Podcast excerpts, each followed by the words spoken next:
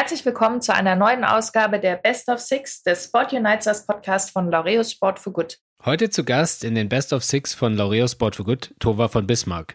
In unserer letzten Ausgabe haben wir mit Tova ausführlich über den Sport for Good Index gesprochen und darüber, wie sie Sport als Mittel für die Lösung gesellschaftlicher Probleme versteht, bis hin zu ihrem Vorschlag, ein weiteres SDG, also ein weiteres Ziel für nachhaltige Entwicklung der UN ins Leben zu rufen, und zwar das Ziel Nummer 18, Recht auf Sport. Das war nicht Inhalt der Best of Six jetzt, aber umso mehr freuen wir uns auf die knackigen Antworten von Tova auf unsere sechs Fragen, die ihr schon kennt. Ich würde sagen, los geht's.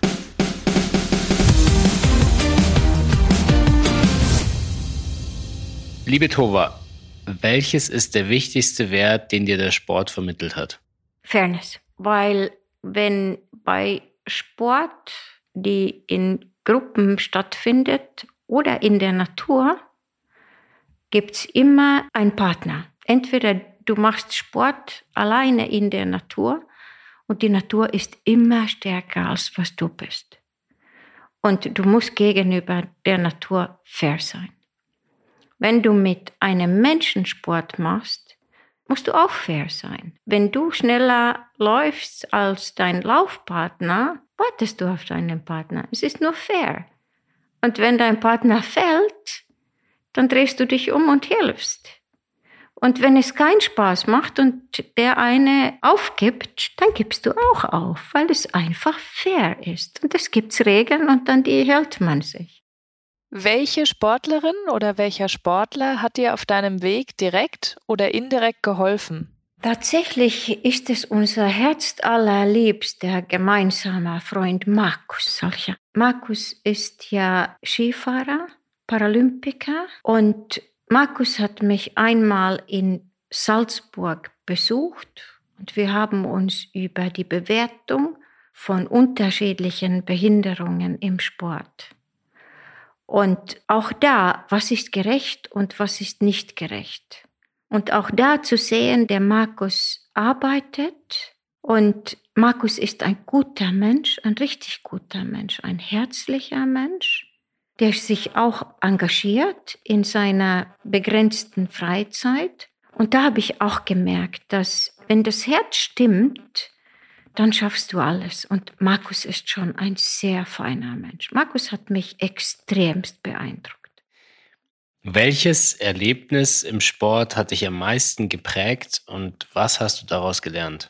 Sicherlich New York Marathon, denn mein Rucksack war extremst groß, als ich äh, losgerannt bin. Ich bin auch alleine gelaufen und hatte nicht das Ziel, tatsächlich ans Ziel zu kommen, sondern mein Ziel war tatsächlich die privaten, persönlichen Probleme auch wegzuarbeiten.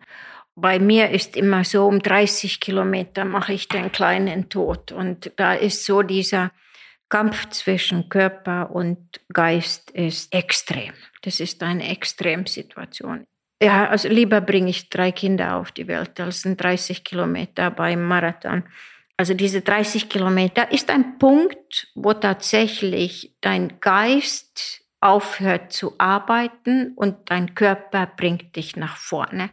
Und das ist so ein Dip, und wenn du diesen, diesen Dip überwunden hast, dann weißt du, du schaffst alles. Also ab diesen 30 könntest du dann auch ein 70er laufen, wenn, es, wenn es danach wäre.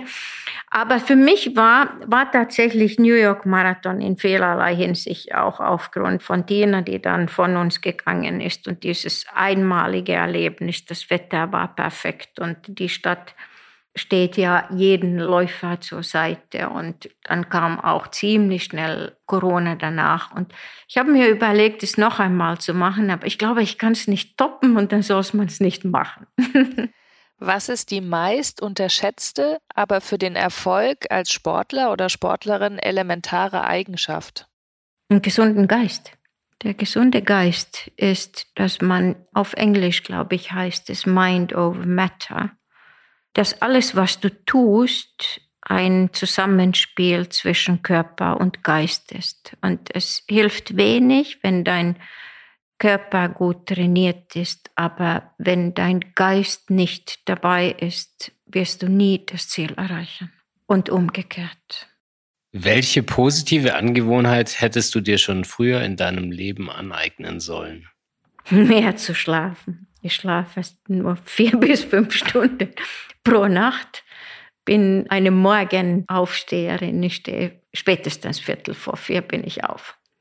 Ich fange den Tag tatsächlich mit einem doppelten Espresso und ein Glas Wasser an und dann gehe ich zurück ins Bett und dann beantworte ich die ersten E-Mails und lese Nachrichten.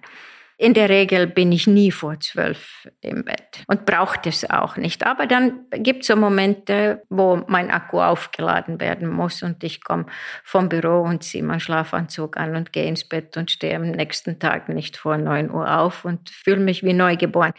Aber ich hätte tatsächlich ähm, schon im, in den jungen Jahren das lernen sollen, ein bisschen mehr zu schlafen. Und jetzt ist es, glaube ich, zu spät. Was bedeutet soziales Engagement für dich? Es ist mein Leben. Das soziale Engagement begleitet mich ja sowohl privat als im Beruf. Wenn jemand mich privat um Hilfe bittet in dem Bereich, dann stehe ich zur Verfügung. Und wenn jemand mich im beruflichen Bereich meine Hilfe bittet, dann stehe ich zur Verfügung. Ja, man könnte fast sagen, das ist so mein bester Lebensbegleiter. Es tut mir auch im Herzen weh, wenn ich Menschen in meinem Alter höre, die sagen, ja, ich freue mich auf Rentenalter. Und ich sage, hä, ich kann nicht mal Rentenalter buchstabieren. Ich weiß nicht, wie das geht. Es existiert nicht. Und das ist ja das Schöne, dass auch im sozialen Bereich, dass äh, wenn du nicht mehr aktiv im, im Berufsleben bist, dann gibt es so viele Organisationen, die mein Leben begleitet haben. Dann, dann kommen die und dann unterstützen wir die privat und so.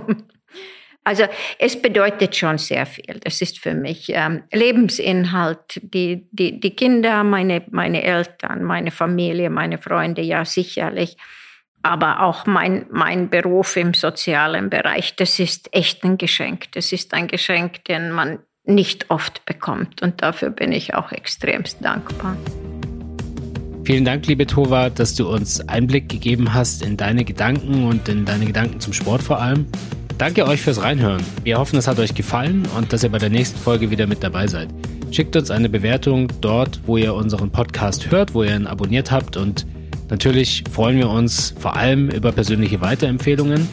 In zwei Wochen hören wir uns dann wieder mit einer neuen Folge des Sport Uniteds Podcast. Dann kurz vor Weihnachten eine Sonderausgabe. Seid gespannt. Bis dahin, Sport Uniteds. Der Sport Unites Podcast von Laureus ist eine Produktion von Maniac Studios.